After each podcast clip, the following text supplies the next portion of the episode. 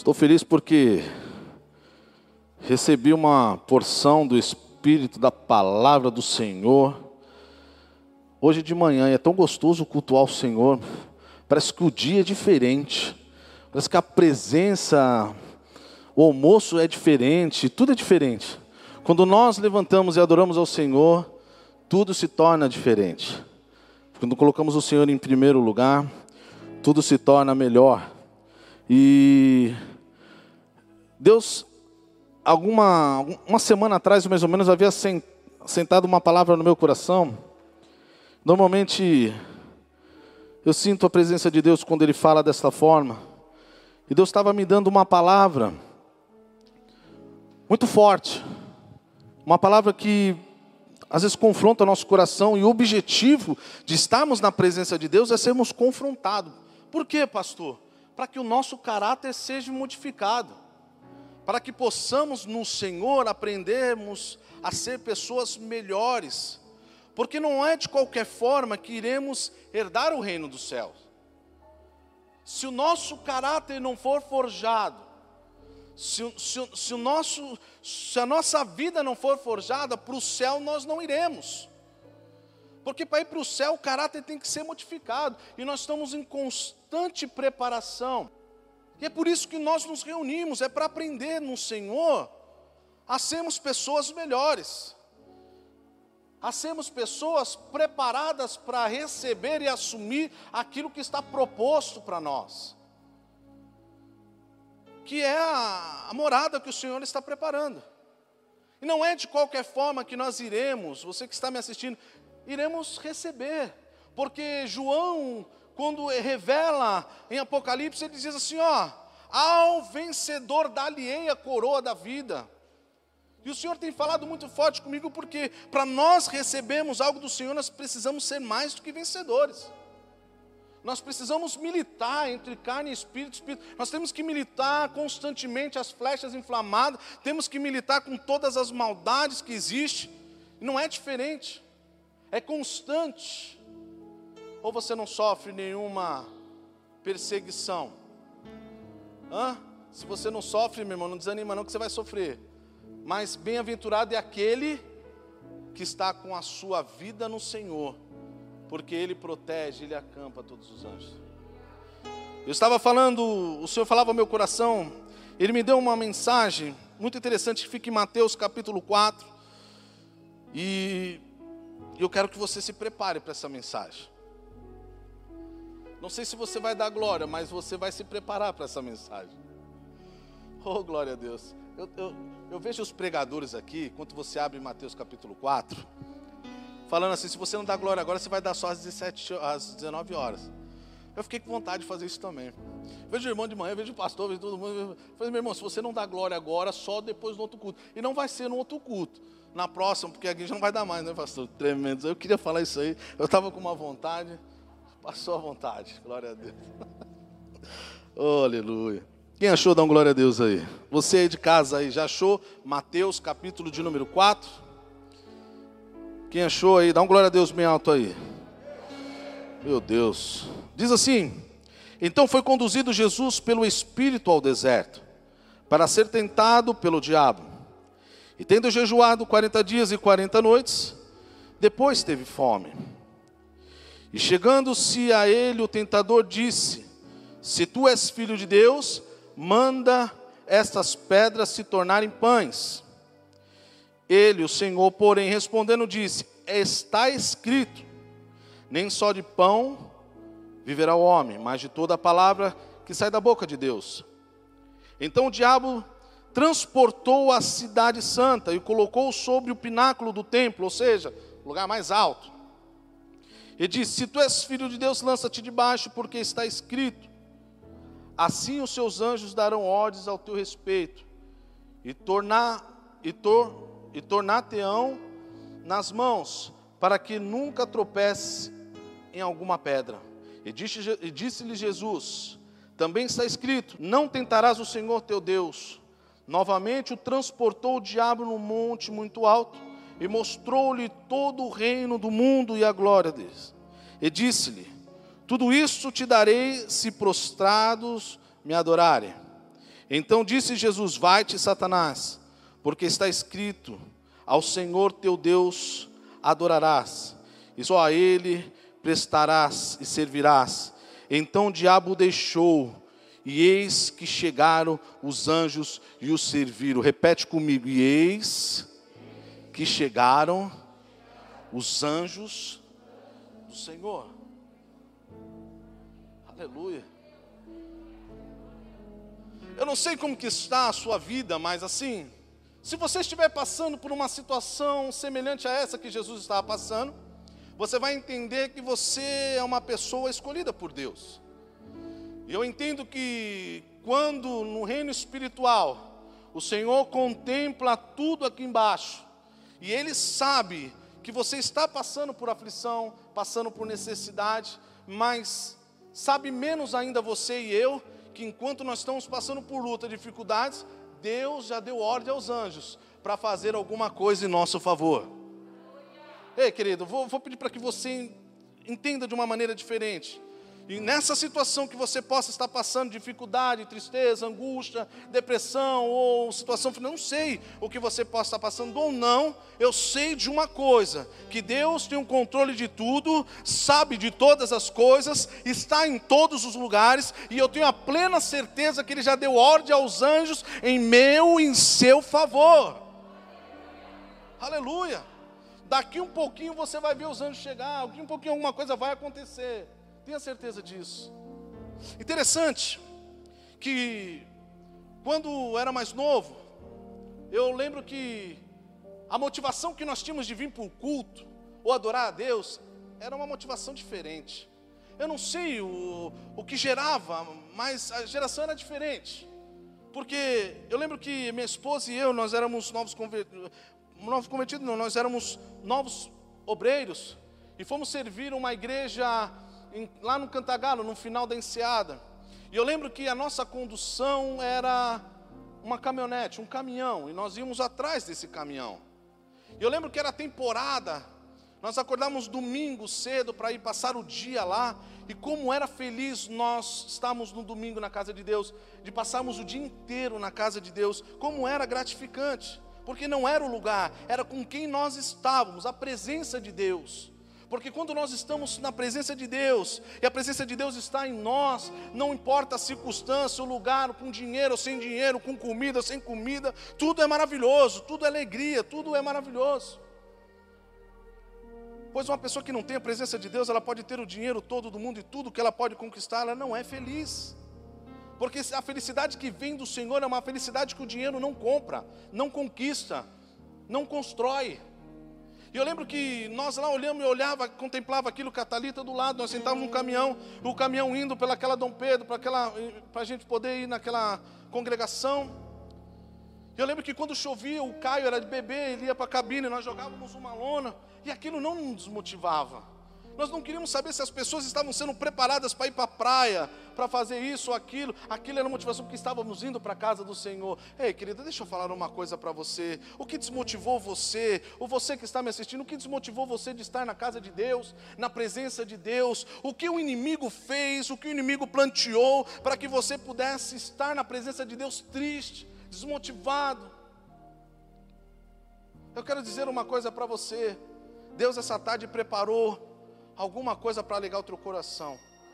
Se o diabo estava tentando contra a tua vida, a resistência dele vai terminar, porque o Senhor é um Deus que supre todas as nossas necessidades e vai de encontro todas as nossas aflições. Ei, você que está me assistindo, eu quero declarar uma palavra para você nesta, nessa tarde: que o Senhor, a presença do Senhor vai ser real na tua casa, na tua família, na tua parentela, onde você estiver, aqui. Ali. Ei, querido, deixa eu falar uma coisa para você: há uma ordem dada no reino espiritual em teu favor em meu favor, e é motivo de nós rasgarmos os céus de glória, aleluia, porque algo vai acontecer aqui, e se vai acontecer é motivo de alegrarmos, dizemos: Santo, Santo é o.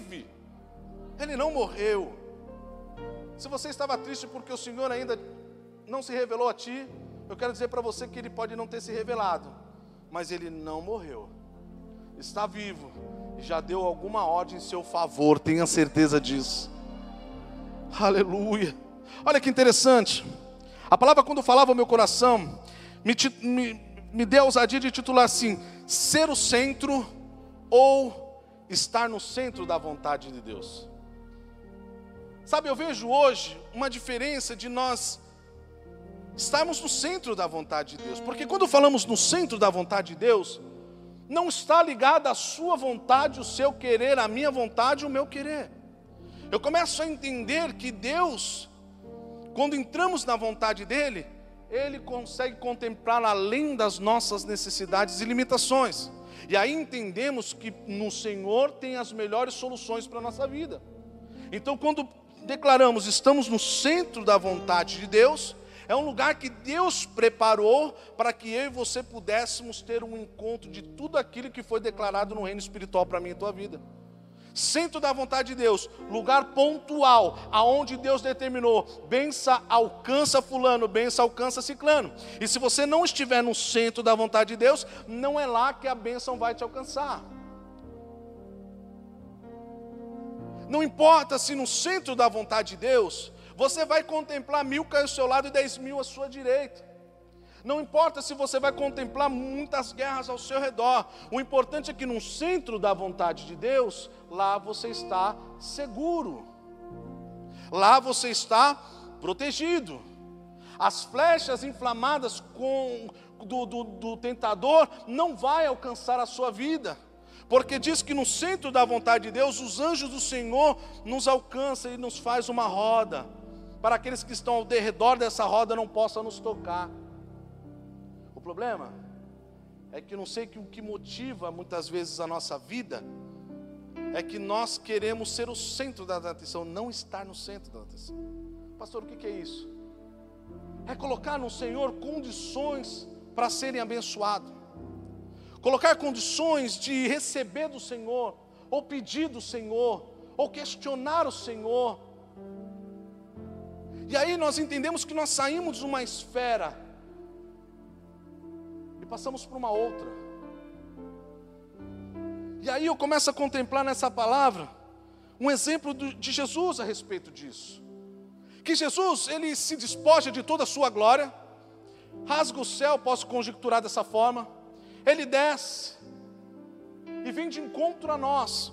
E eu comecei a sonhar com o Senhor nessa palavra e pude, pude assim, ver assim, se o Senhor estivesse olhando para mim, para você nesse momento, antes da crucificação, era como se ele olhasse para você escrito assim: Fulana, vendes, vendes, vendes, vendes, vendes, vendes, vendes, vendes, vendes.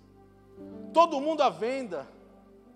Parece que eu, eu via que o Senhor, quando olhávamos para nós nesse momento, era um momento que ele olhava para nós e via toda a humanidade à venda à disposição para alguém comprar.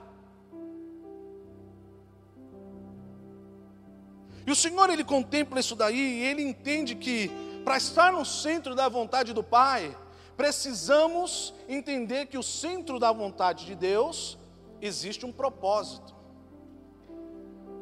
E esse propósito é o que nos faz ter vida.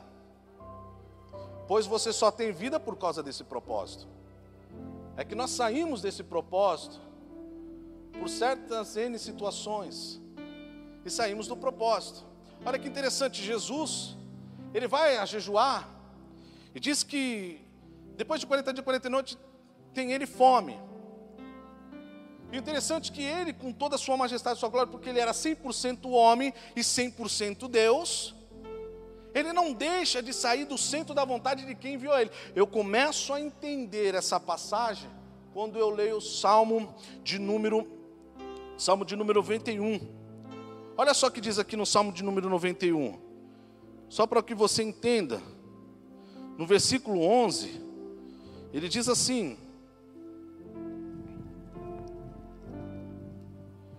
Eu só posso ter entendimento dessa postura de Jesus por intermédio desse salmista, que ele diz assim no versículo de número 11: Olha só, porque aos seus anjos lhe dará ordem ao teu respeito, para que guarde todos os seus caminhos, e eles sustentarão as suas mãos para que não tropece. Olha que interessante. O salmista, ele diz que ele veio para cumprir a vontade do Pai. Nada mais.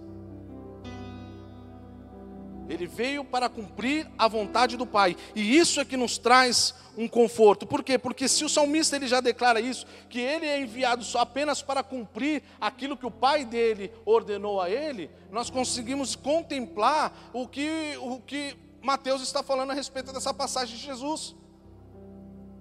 Que Jesus, ele poderia falar para Satanás assim: escuta, ei, presta atenção, você está me desafiando, você sabe quem eu sou. E ele diz assim no, no primeiro versículo: Se tu és filho de Deus, então transforma essas pedras em pães. E o que eu tenho mais visto nos dias de hoje é Satanás confrontando a moral daquele que é filho de Deus. Meu irmão, você já não foi confrontado na palavra, questão da sua moral, da sua integridade com Deus? Alguém aqui já foi, você que está me assistindo, confrontado por alguém mas você não é cristão? Você não é filho de Deus? Quem sabe você aí pecou, errou, se afastou, e Satanás veio diante de você e usou alguém para dizer para você: Mas você não é cristão? Você não é filho de pastor? Você não, não congrega ali, não congrega ali? Você não é cristão? Exatamente isso estava acontecendo com Jesus.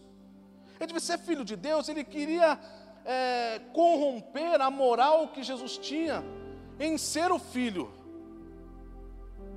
Ele queria colocar em dúvida no coração, porque ele estava sendo tentado. E muitas vezes o inimigo tem, tem prevalecido na vida dos nossos irmãos, porque tem aceito esse tipo de, de, de, de afronta. É, querido, quem disse para você que você vai deixar de ser filho? Filho é filho. Ei, hey, deixa eu falar uma coisa, se você está me assistindo, você caiu, você pecou, errou, não sei o que aconteceu com a tua vida, eu não sou juiz, não estou aqui para falar do seu pecado, mas estou falando para lembrar você que você é filho. Ei, meu irmão, deixa eu falar mais uma vez que eu acho que você não entendeu. Você é filho, você é filha, você é filho, você é filha, queira Satanás ou não. Ele vai tentar corromper os seus bons costumes, ou a palavra que está em você, por intermédio na sua moral. Eu quero abrir um parênteses aqui. Quem é santarrão aqui? Quem é perfeito em meio de nós? Quem é o maior entre nós? Quem é o maior que está nos assistindo? Ei, não há maior entre nós. O maior se chama Jesus. É Ele que digno toda a honra, toda a glória e todo o poder. Não há maior aqui. Isso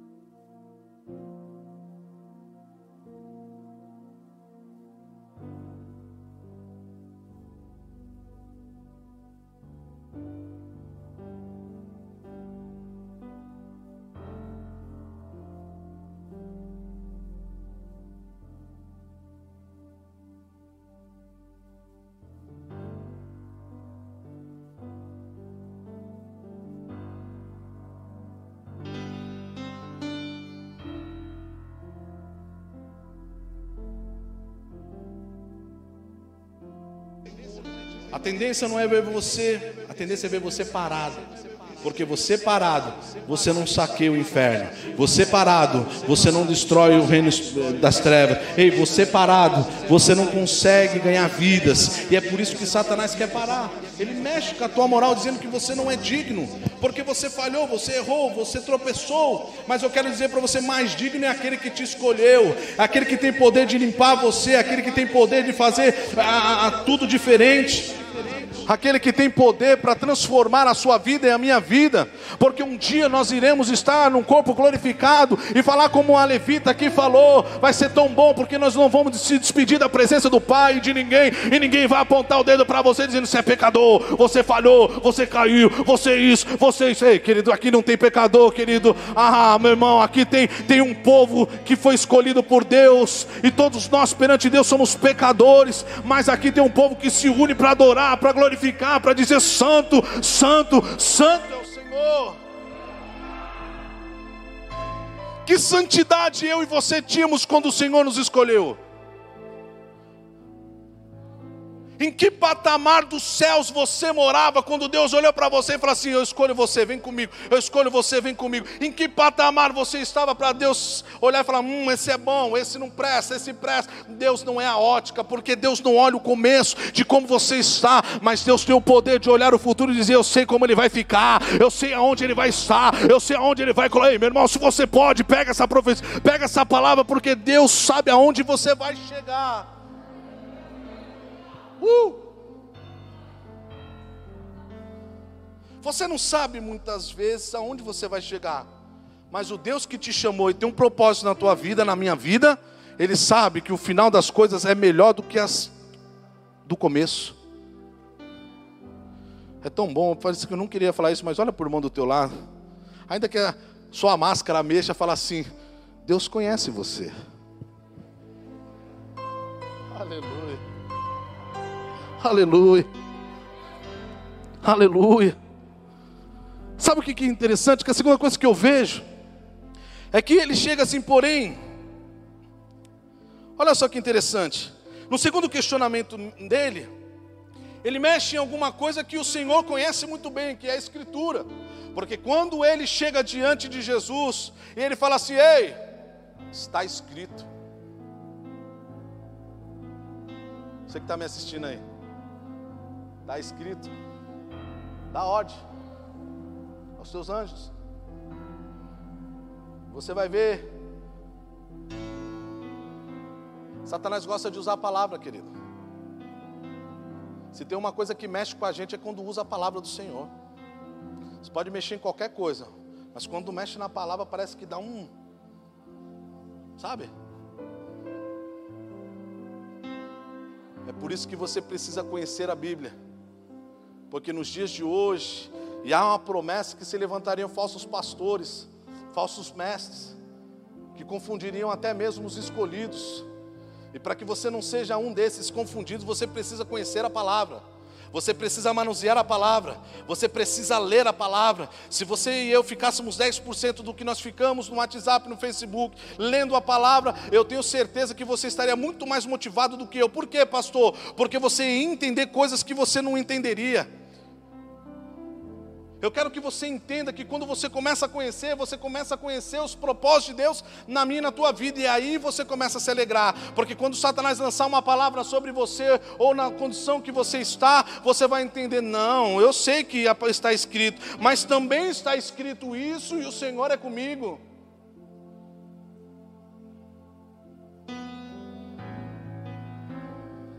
Vira para o irmão, seu irmão que está do seu lado e fala assim: entenda Fala aí, entenda. Que para você não ser enganado, você precisa conhecer as Escrituras. Sabe por quê, pastor?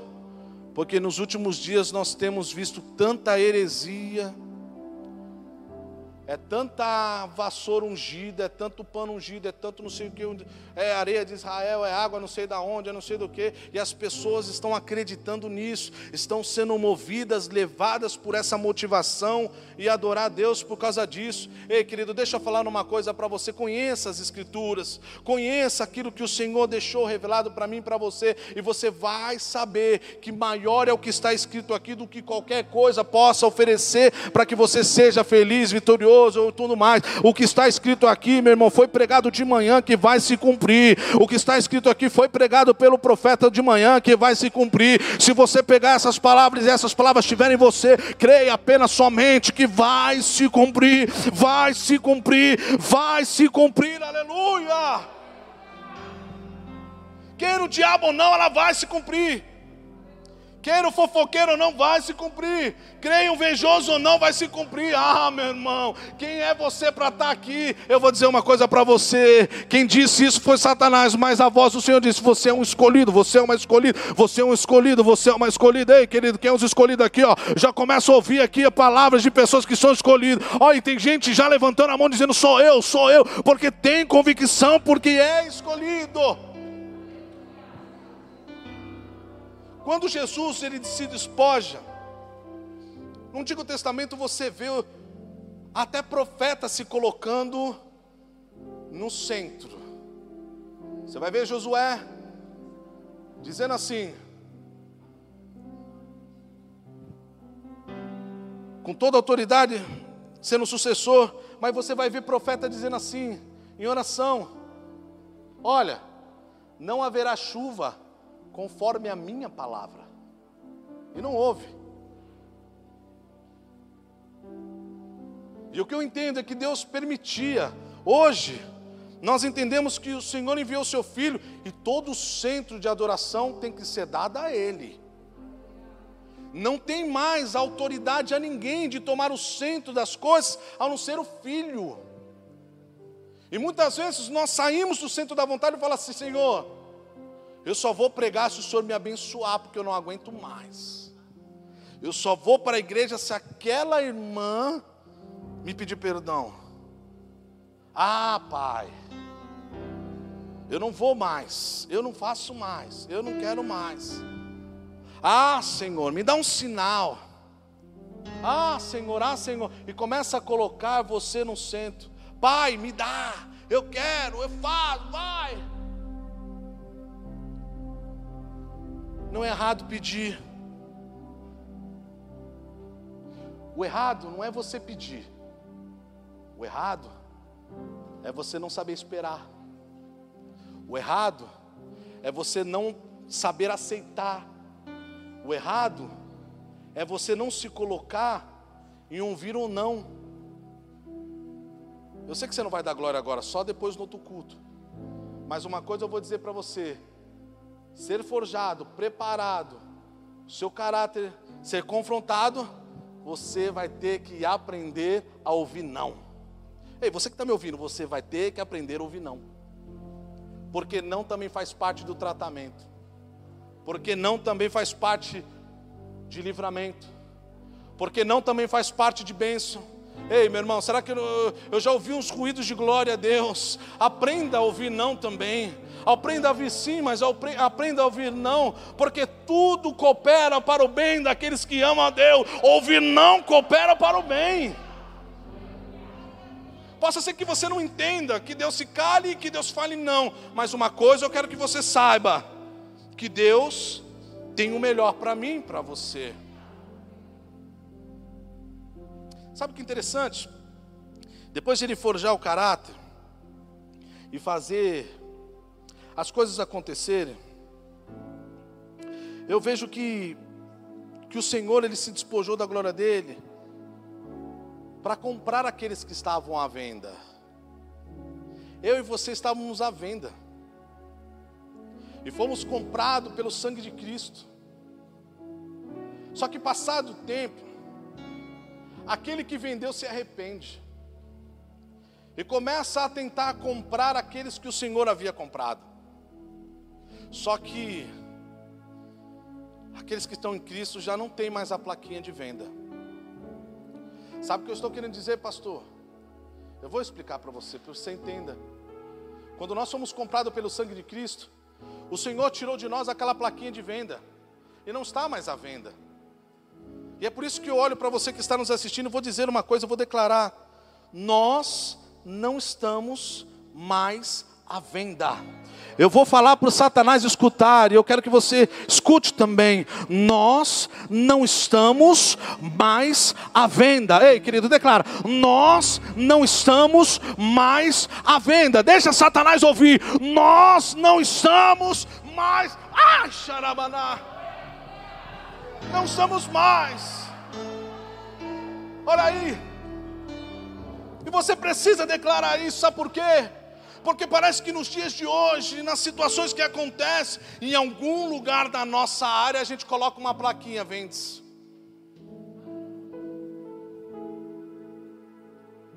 Parece que em alguma situação da nossa vida, nós queremos pregar aquela plaquinha de vende-se e colocar em alguma área da nossa vida que precisa ser forjada, preparada, transformada, mudada, curada, convertida. Parece que por fora não tem nada, mas lá dentro tem uma plaquinha vende-se. Satanás enxerga essas placas. E é por isso que ele vem até você com as propostas indecentes. E tem muitas pessoas que aceitam as propostas. Ei, pastor, não tenho placa venda. Pode ser que muitas pessoas não tenham placa venda. Mas às vezes tem uma plaquinha, aceita-se propostas. Aleluia. Meu Deus. Achei que o céu se abriu aqui, velho. Foi, acho que. Aleluia. Meu Deus. Vai ser assim, viu? Vai piscar de olhos assim, o Senhor vai buscar a tua igreja. Eu falei, meu Deus, chegou. Aleluia. Tem gente que às vezes, e nós às vezes, se deparamos com isso. Não nos colocamos à venda, mas colocamos algumas plaquinhas em algumas áreas da nossa vida dizendo assim: aceita-se propostas. E é por isso que o diabo muitas vezes vem diante de nós e faz essas propostas indecentes, que às vezes nós aceitamos, hum, tentador. E é. Quem falou para você que não é? Porque se não fosse tentador, você não, não se atrairia, não teria efeito, não teria força. Mas eu quero declarar mais uma vez para Satanás: nós não estamos à venda. Declara. Nós não estamos à venda. Minha família não está à venda. Meus filhos não estão à venda. Minha esposa não está à venda. Minha família. Ei, querido, declara no reino espiritual para que o inferno veja, ouça que nós não estamos à venda. Nós somos comprados não temos o direito de vender aquilo que não é mais nosso. Aleluia. Está difícil, pastor, não tem importância. Lá no início, Deus já decretou a, a ordem aos anjos e ele vai chegar a qualquer momento com a resposta, com a vitória. E diz que quando o povo orava, jejuava, ah, acontecia um galgal. O que, é isso, pastor? Era a glória que subia e a glória que descia. Era a glória que subia e os anjos subiam e desciam, subiam e desciam, subiam e desciam, com bandejas na mão. Ei, querido, deixa eu falar uma coisa para você. Se você acredita nisso, não acredita, é a palavra. E o céu se abre quando um povo adora. O céu se abre quando um povo se une em espírito em verdade, dizendo: Santo, Santo, Santo. O céu se abre e há um galgal espiritual. Há bênçãos, há situações modificadas, há cura, a restauração. Sabe por quê? Porque nós não estamos à venda, somos propriedade dele e é ele quem cuida do seu da sua propriedade. Aleluia. Quando você acha que o inimigo tomou posse do seu filho, chega hoje na tua casa, você que está me ouvindo e fala assim, ó: Satanás, meu filho não está à venda. Você não vai comprar ele com a droga, com a prostituição, com essas músicas infames. Vira. Confessa isso no reino espiritual. Se você tiver com problema na tua área familiar, com o esposo, com a esposa, com o filho, no trabalho, nós não estamos à venda. Nosso caráter é firmado na palavra de Deus. Aleluia. Por isso que o Senhor chamou você hoje aqui. É por isso que o Senhor chamou a tua atenção no que você está nos assistindo. É para saber que você ainda é propriedade dele. E Ele não te colocou à venda. Ele não te colocou à venda, você não é nenhuma mercadoria mais, você deixou de ser mercadoria, você agora passou a ser co-herdeiro da promessa de Deus. Ei, querido, você não é mais um vendedor e nem produto de venda, você agora é herdeiro da promessa, você é dono daquilo que Deus está preparando, é dele, é teu, é dele, é teu, uma coisa só. Ei, querido, levanta a tua mão e adora, porque você é herdeiro da promessa de Deus. Uh! Aleluia. Sabe o que me chama mais atenção? É que o diabo ainda se coloca na posição de dono. Ele não é mais dono. Se você entregou sua vida para Cristo, e o sangue dele foi derramado sobre você, tenha certeza de uma coisa: você é propriedade exclusiva do Pai. Eu quero te fazer um convite, você que está me assistindo. Que se você ainda não aceitou a Jesus, você pode deixar de ser um produto à venda e começar a fazer parte de uma herança. Sabe, eu não sei o que motivou você, até mesmo você que está aqui, a se afastar do caminho do Senhor. Quem sabe ainda você se deixou levar pelas flechas inflamadas. Sabe o que a Bíblia diz? Eu já estou terminando. A Bíblia diz que quando o Senhor nos liberta dos espíritos ruins, daquele que nos atormentava, daquele que nos colocavam à venda, quem está me entendendo, dá uma glória a Deus. Diz que o espírito ruim sai da vida da pessoa e vai para lugares áridos, sem forma. E diz que esses espíritos vão para lá, não achando corpo, lugar, forma, voltam para resistir, para entrar no lugar que ele havia saído. E diz que encontrando resistência, ele volta para lugares áridos, traz sete espíritos piores para tentar resistir à força que ele teve ao entrar, ao voltar. E é por isso que nessa palavra você entende por que, que às vezes o inimigo resiste tanto em querer entrar na tua vida de novo. E é por isso que nós temos que estar se preparando. E precisamos estar no centro da vontade. Ei, querido, deixa eu falar uma coisa para você. Estar no centro da vontade é renúncia. Não existe estar no centro da vontade de Deus se não houver renúncia. Aquilo que você quer fazer e o Senhor fala para você não fazer, para estar no centro da vontade de Deus, você precisa renunciar. Você precisa obedecer. E é por isso que nós precisamos estar no centro.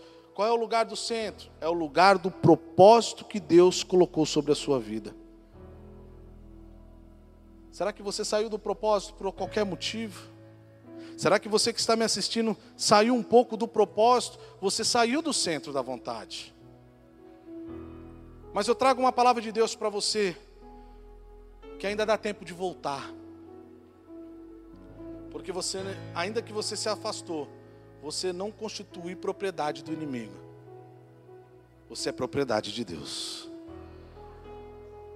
E eu quero te convidar, você, se houver alguém aqui que queira voltar para Cristo, ou entrar no centro da vontade de Deus, você só levanta a sua mão, um cooperador vai até você, um voluntário vai até você, vai te dar um apoio.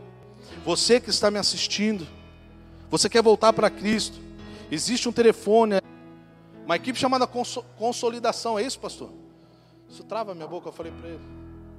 Que está nesse momento esperando a sua ligação para te dar uma atenção especial. Infelizmente eu queria ir te dar um abraço, mas se você quiser voltar, levante a tua mão, tem uma equipe aqui para te ajudar. Melhor é voltar do que permanecer da mesma forma. Melhor é estar no centro da vontade do que estar em qualquer outro lugar. Pastor, o que o senhor está querendo dizer? Eu estou querendo dizer que Deus te deu uma oportunidade. Porque enquanto eu estou pregando, enquanto o Senhor está trabalhando, Ele já deu ordem aos anjos e o anjo vai chegar. Diz que no versículo 11, diz que os anjos, depois de terem Jesus resistido às tentações, diz que o espírito do, do, do diabo, de Satanás, foi embora e os anjos chegaram para servir Jesus. Eu quero dizer para você uma coisa: você não está sozinha, você não está sozinho. Você tem uma família, você tem um pai, você tem uma promessa, você tem um chamado. E por isso eu quero orar por você. Enquanto o grupo de louvor estará adorando, tome a decisão certa. Essa tarde foi preparada para você. Você que está me assistindo, essa, essa tarde foi preparada para você. E você vai ver como Deus te ama. Mas se não entrar no centro da vontade, não tem